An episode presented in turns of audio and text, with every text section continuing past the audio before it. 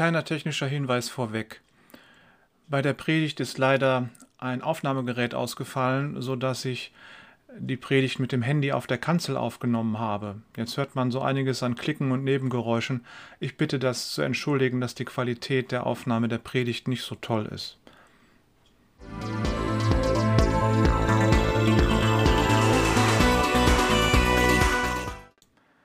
Ich lese aus dem Johannesevangelium Kapitel 6 die Verse 30 bis 40 nach der Basisbibel. Die Leute fragten weiter, was ist das denn für ein Zeichen, das du tust? Lass es uns sehen, dann glauben wir dir. Was bewirkst du denn schon? Damals in der Wüste haben unsere Vorfahren Manna gegessen. In der Heiligen Schrift steht es doch, er gab ihnen Brot vom Himmel zu essen. Darauf sagte Jesus zu den Leuten, Amen, Amen, das sage ich euch, Mose hat euch kein Brot vom Himmel gegeben, vielmehr gibt euch mein Vater das wahre Brot vom Himmel. Denn dieses Brot Gottes ist der, der vom Himmel herabkommt und dieser Welt das wahre Leben schenkt. Da baten sie ihn, Herr, gib uns immer dieses Brot. Jesus entgegnete, Ich bin das Brot des Lebens. Wer zu mir kommt, wird nicht mehr hungern, und wer an mich glaubt, wird nie mehr Durst haben. Aber ich habe euch ja schon gesagt, obwohl ihr meine Taten gesehen habt, schenkt ihr mir keinen Glauben. Alle, die mein Vater mir anvertraut, werden zu mir kommen. Und wer zu mir kommt, den werde ich nicht abweisen. Denn dazu bin ich vom Himmel herabgekommen, nicht um zu tun, was ich will, sondern was der will, der mich beauftragt hat. Und das ist der Wille dessen, der mich beauftragt hat. Ich soll keinen von denen verlieren, die er mir anvertraut hat. Vielmehr soll ich sie alle am letzten Tag vom Tod erwecken. Denn das ist der Wille meines Vaters. Alle, die den Sohn sehen und an ihn glauben, werden das ewige Leben erhalten. Am letzten Tag werde ich sie vom Tod erwecken.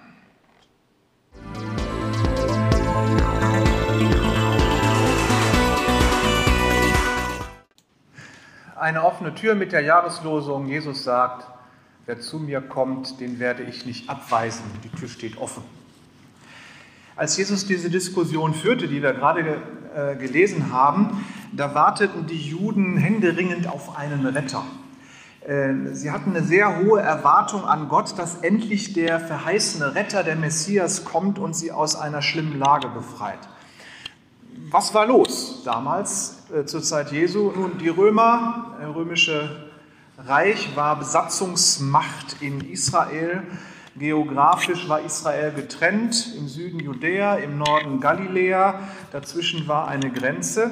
Man konnte diese Grenze zwar recht einfach überqueren, äh, aber in beiden Staaten wurde die Bevölkerung ausgequetscht. Und zwar durch die römische Besatzungsmacht und die hatten dann da Könige von Roms Gnaden eingesetzt oder Herrscher oder Verwaltungschefs, die dafür sorgten, äh, dass da ordentlich Steuern eingenommen wurden.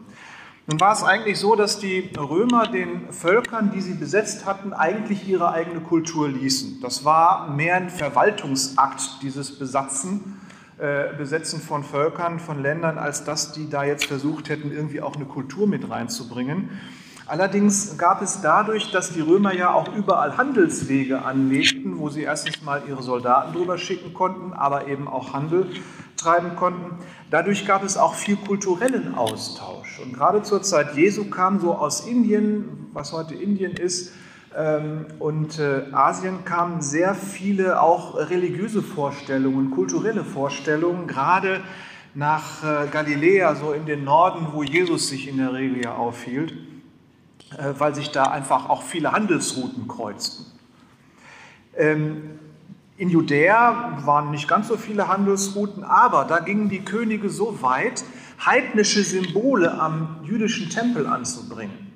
Das hat einen riesengroßen Aufstand gegeben. Die Bibelkenner wissen, Makkabäer-Aufstand, da wisst ihr Bescheid. Das war so äh, ein paar hundert Jahre vor Jesus. Aber das ging dann immer so weiter, dass die Herrscher in Jerusalem an den Tempel irgendwelche heidnischen Dinge äh, anbrachten. Das wäre so, als wenn wir jetzt das Kreuz abnehmen würden und die Regierung uns befehlen würde, hier so ein satanisches Pentagramm hinzumachen. Das würden wir natürlich, also da müssten wir in den Untergrund gehen, wenn das von uns erwartet würde, von der Regierung. So war das aber damals ähm, in Judäa mit dem Tempel der Juden.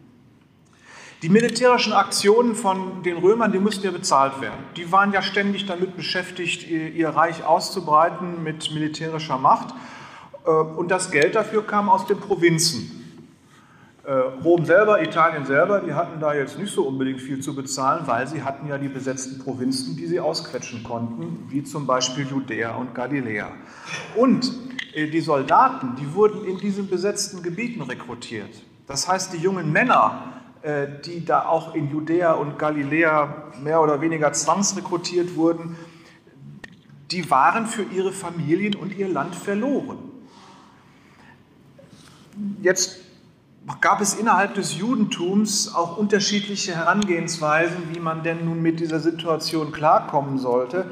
Da waren zum einen die Priester am Tempel, die eine ganz immens wichtige Rolle spielten, auf der politischen Ebene, aber auch auf der äh, Verwaltungsebene und die mussten immer so ein bisschen hin und her lavieren, mit den Römern irgendwie klarkommen, dass sie überhaupt noch handlungsfähig blieben.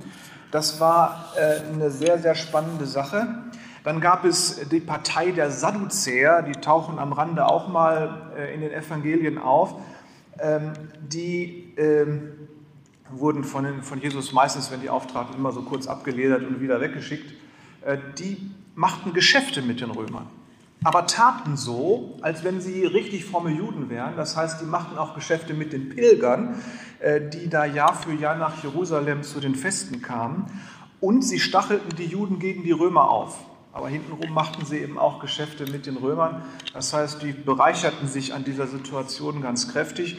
Äh, irgendwann ist das aufgefallen, das dauerte aber noch ein paar hundert Jahre. Dann gab es die Zeloten, die machten Untergrundkrieg, Partisanenkrieg, die schlugen immer aus dem Hinterhalt zu und äh, griffen irgendwelche alleinreisenden Römer an oder so.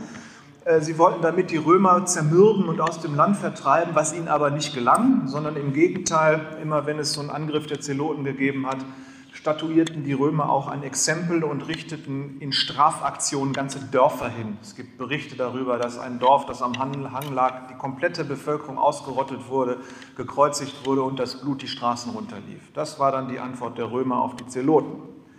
Dann gab es die Essener am Toten Meer, die hatten da eine Siedlung und auch eine äh, Außendependance in Jerusalem. Das waren so richtig fromme, das waren so eher so eine, so eine Mönchsgemeinschaft. Die hatten zwar auch ihre Frauen dabei, aber das war mehr so eine äh, fromme äh, Mönchsgemeinschaft, die versuchten, Juden und Nichtjuden zu missionieren, äh, um ein Gottesreich herzustellen. Das waren also Pazifisten, genau das Gegenteil also von den Zeloten. Und dann die viel erwähnten Pharisäer, äh, die waren am allertiefsten im Volk äh, verwurzelt.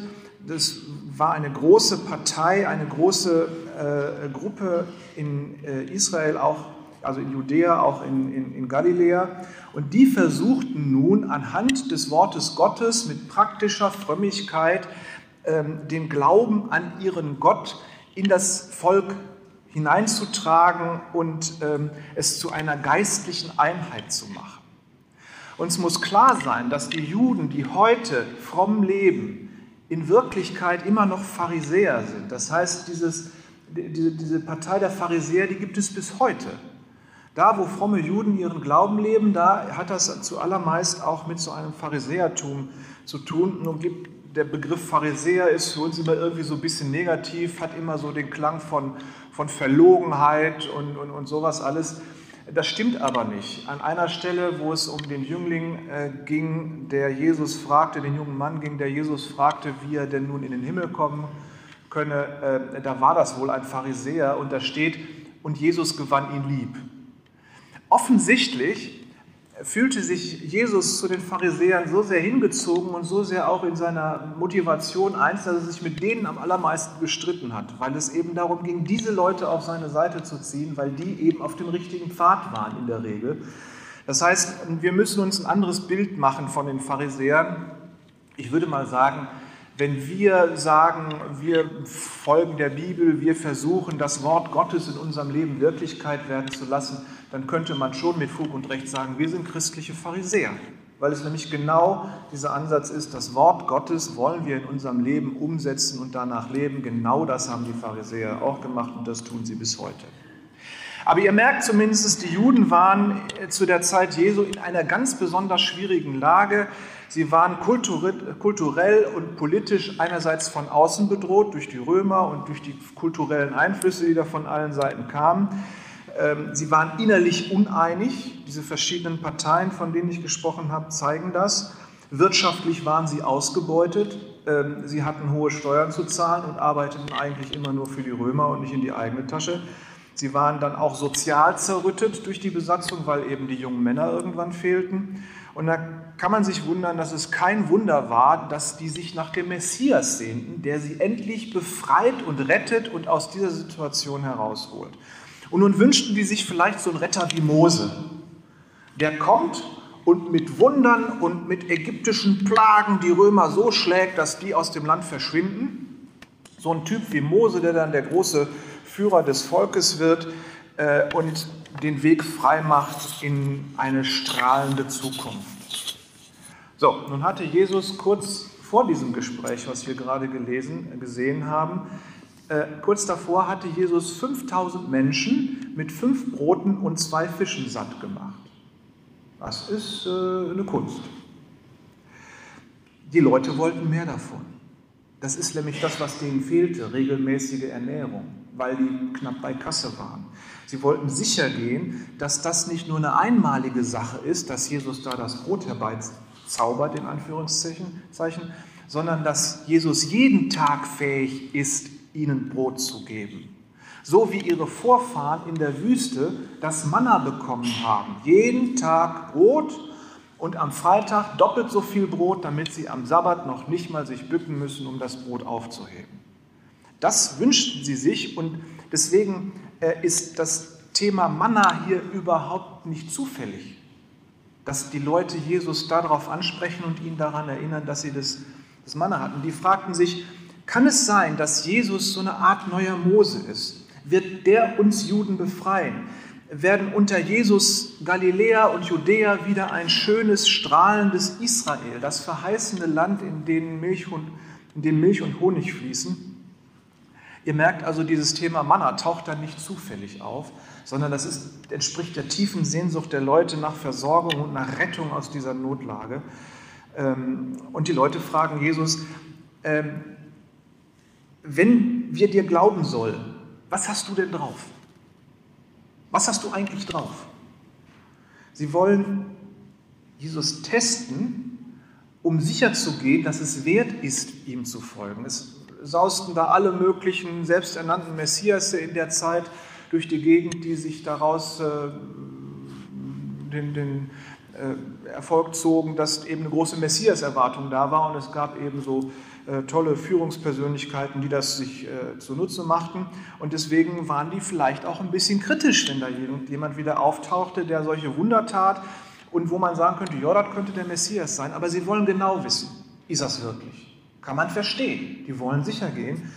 Ähm, kann man ihm nicht übel nehmen. Nun dreht Jesus aber den Spieß rum und sagt, nicht Mose hat euch das Manna gegeben sondern euer Gott im Himmel. Das Manna kommt von Gott direkt vom Himmel. Die Leute wollen einen neuen Mose oder einen Messias, der vielleicht ein Mose sein könnte, damit er sie befreit. Und Jesus sagt ihnen, ihr braucht keinen Mose. Ihr braucht das Manna vom Himmel. Ihr braucht es, dass Gott euch versorgt. Und dann überträgt er dieses Bild vom Manna auf sich selbst und sagt, so wie Gott das Manna aus dem Himmel gesandt hat, so komme ich, Jesus, von Gott aus dem Himmel. Ich bin das, was ihr braucht, weil ich derjenige bin, der aus dem Himmel kommt. Ich bin das Manna. Ich bin das Brot, das vom Himmel kommt. Ich bin viel mehr als Mose. Ich bin nicht nur einfach ein genialer großer Führer, der Gott gehorcht, der Wunder tun kann, sondern ich selbst. Ich bin der Gesandte, äh, das vom Himmel gesandte Brot Gottes. Mal so nebenbei bemerkt, Jesus sagt im griechischen Grundtext der Bibel immer so ein komisches äh, doppeltes Ich. Er sagt nämlich bei diesem Ich bin das Brot des Lebens, sagt er in Wirklichkeit Ich, ich bin. Ich, ich bin. Und das sagt er bei allen sogenannten Ich bin-Worten, die im Neuen Testament vorkommen. Dieses Ich, ich bin das Brot des Lebens, ich, ich bin die Tür, ich, ich bin das, äh, ähm, der Weg, die Wahrheit und das Leben. Da kommt immer dieses doppelte Ich, ich bin.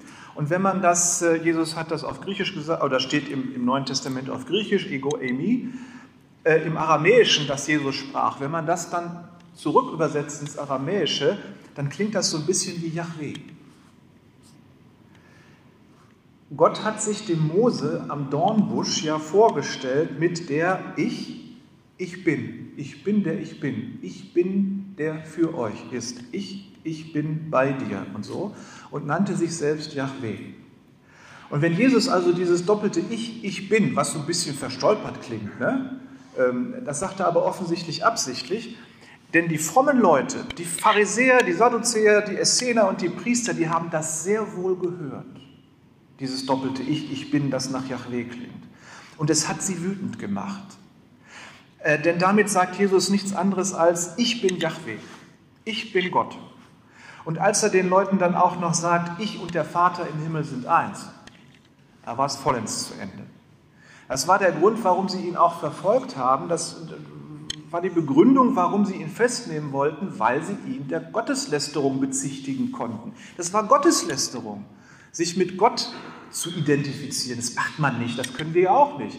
So, Jesus tat das aber, wir wissen, er tat es mit Recht, äh, aber die äh, frommen Leute damals, die hatten das eben nicht verstanden, konnten es nicht verstehen und deswegen wollten sie ihn festnehmen. Nun stehen da also diese Leute vor Jesus und fragen ihn nach einem neuen Brotwunder, aber er lässt sich nicht von den Leuten testen, sondern er legitimiert sich vielmehr, dass er selbst der Gesandte vom Himmel ist, das Manna, das vom Himmel kommt. Er ist der Messias, das sagt er hier nicht wörtlich, aber im Grunde steckt das dahinter und die Leute hören das sehr wohl mit. Ähm, und als Messias ist er derjenige, der bestimmt, wer denn ins Reich Gottes hineinkommt oder nicht. Das heißt, die Leute stehen da vor Jesus, begreifen, na, der sieht sich als Messias, dann müssten ja eigentlich wir uns bei ihm rechtfertigen, dass wir würdig sind, in seinem Reich mit dabei zu sein. Das heißt, eigentlich müssten die Leute sich von Jesus fragen, und ihr? Welche Qualifikation bringt ihr denn mit, dass ihr mich damit überzeugen könnt, zum Reich Gottes zu gehören und dass ich euch mitnehme, dass ihr das Recht einfordert, äh, zu Gottes Reich zu gehören? Sagt doch mal, wie gut seid ihr denn? Nur die Frage stellt Jesus ja nicht. Er stellt sie nicht, aber sie schwebt so irgendwie in der Luft über den Köpfen der Leute, diese Frage. Die, wenn, wenn, wenn sie ahnen, dass Jesus der Messias ist, taucht sofort bei ihnen die Frage auf, was können wir dem sagen, dass er uns mitnimmt? Dass er uns in sein Königreich mitnimmt. Wenn dieser Jesus der gottgesandte Messias ist, dann müssen wir uns ihm unterordnen, damit er uns rettet.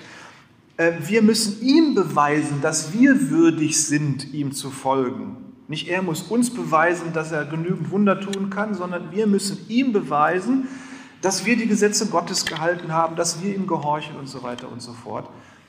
Das bedeutet aber, wenn Sie noch unsicher sind, dass Jesus tatsächlich der Messias ist, und wenn Sie so genau spüren, wir haben jetzt hunderte Jahre lang auf den Messias gewartet und haben uns gesagt, das ist der, der uns rettet. Und jetzt steht er da vor uns und jetzt müssen wir tatsächlich entscheiden, unsere Herrschaft über unser Leben abzugeben an einen, den wir noch nicht so wirklich kennen. Das wollen die nicht. Wer von uns möchte denn bitteschön gerne die Herrschaft, die Macht über sein eigenes Leben abgeben? Wer von euch möchte gerne seinen Kalender in die Hand eines anderen legen? Ich kann euch sagen, ich möchte das nicht. Mein Kalender ist immer gut gefüllt. Ich hätte ganz gerne selber die Kontrolle darüber.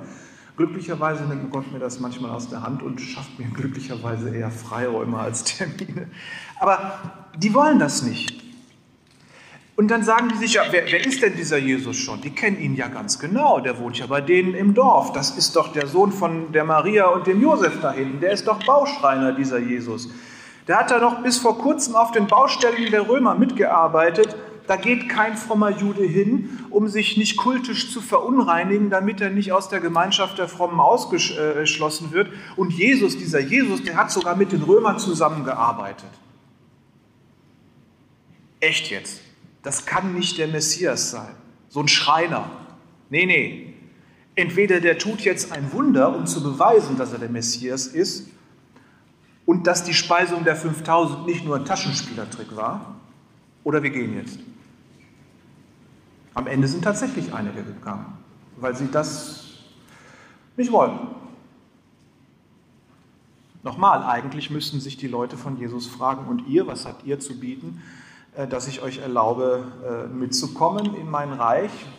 was habt ihr zu bieten, dass ihr es würdig seid, von mir befreit zu werden? Aber Jesus stellt diese Frage nicht, obwohl diese Frage im Raum steht. Jesus stellt sie nicht.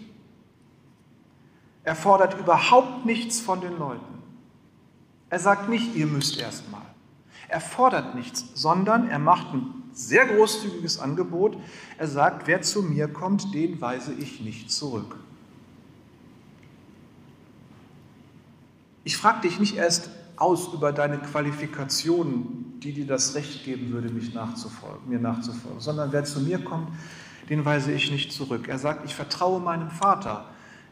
Ich weiß, dass die, die zu mir kommen, die sind von ihm zu mir gesandt, die sind von ihm zu mir hingezogen. Und die werde ich nicht zurückweisen. Und ich werde niemanden von denen verlieren, äh, die mein Vater mir gesandt hat. Ich vertraue meinem Vater und deswegen habe ich es überhaupt nicht nötig, erst eine Prüfkommission zu machen und euch auf den Zahn zu fühlen, ob ihr denn überhaupt würdig genug seid. Man hört im Hintergrund schon so ein bisschen den Heilandsruf, kommt her zu mir alle, die ihr mühselig und beladen seid, ich will euch erquicken. Kommt her zu mir alle, alle, ohne Wenn und Aber, ohne irgendwelche Voraussetzungen. Was machen wir jetzt damit? Wenn du erst eine Erfolgsgarantie erwartest, dass dein Leben gelingt, wenn du Christ bist, wenn du Jesus nachfolgst, dass dann alles Friede, Freude, Eierkuchen wird und dass dir regelmäßig irgendwelche Wunder geschehen, dass du zufrieden wirst. Wenn du da erst einen Beweis für brauchst, so einen Vertrag, ja, dann ist es kein Glaube. Dann hat das nichts mit Vertrauen zu tun. Wir ärgern uns ja oft über Kleingedrucktes unter Verträgen. Ja? Man macht da einen Vertrag und dann steht da drunter so kleingedruckt, ja, aber. Das ist im Grunde ähm, ist das ein Negativbeispiel für Vertrauen. Das ist ja eigentlich Misstrauen, wenn so Kleingedrucktes drunter steht, so ja, aber. Wenn du von Jesus erst ein Zeichen erwartest, um ihm nachzufolgen, dann ist das wieder Kleingedruckte unterm Vertrag. Ich folge dir, ja, aber. Solcher Glaube ist kein Ja, sondern ein Ja, aber. Das ist kein Glaube. Wenn du deine Nachfolge Jesus hinterher unter solche Bedingungen stellst, dann, hörst du auf, Jesus nachzufolgen. Dann brauchst du gar nicht erst anfangen. Darum geht es also überhaupt nicht. Nachfolge kann keine Sache sein, die du irgendwie in der Hand hast, wie dein Kalender oder ich meinen Kalender. Ähm, keine Sache, die du beherrschst, sondern im Gegenteil, du unterwirfst dich der Herrschaft Jesu. Die Leute damals, die vor Jesus standen, denen war ja auch diese Frage gestellt, unterwerfe ich mich denn diesem Jesus, diesem Bauschreiner da?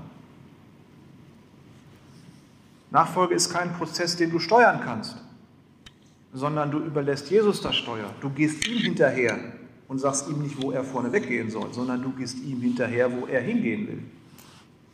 Das ist die eine Seite. Die andere Seite ist aber, dass Jesus auch nichts Kleingedrucktes unter sein Angebot schreibt. Er eröffnet dir das Himmelreich und sagt, komm, ohne Wenn und Aber, kein Ja, aber. Es gibt keine Bedingung. Es gibt nichts, was du erfüllen musst. Du musst ihm einfach nur hinterhergehen. Es muss nichts, du musst nichts erfüllen, um von ihm angenommen zu werden, damit du in sein Reich des Messias kommst und für die Ewigkeit gerettet wirst. Du musst nicht erst besser werden. Darum geht es überhaupt nicht. Es gibt kein Hindernis, das dich von Jesus trennt. Er steht einfach da, macht die Arme weit und sagt, komm. Oder macht die Tür auf und sagt, komm. Und er weist dich nicht ab. Deswegen sprich mit Jesus, geh hin zu ihm. Es gibt von seiner Seite keine Ja-Abers, keine Einschränkungen, nicht auf seiner Seite. Und deine Ja-Abers, die solltest du tunlichst vergessen, über Bord werfen und in die Tonne kloppen. Geh zu Jesus, dann wirst du satt am Leben und nicht mehr durstig nach Frieden. Dann hast du Leben und Frieden. Das sei unsere Losung für 2022. Amen.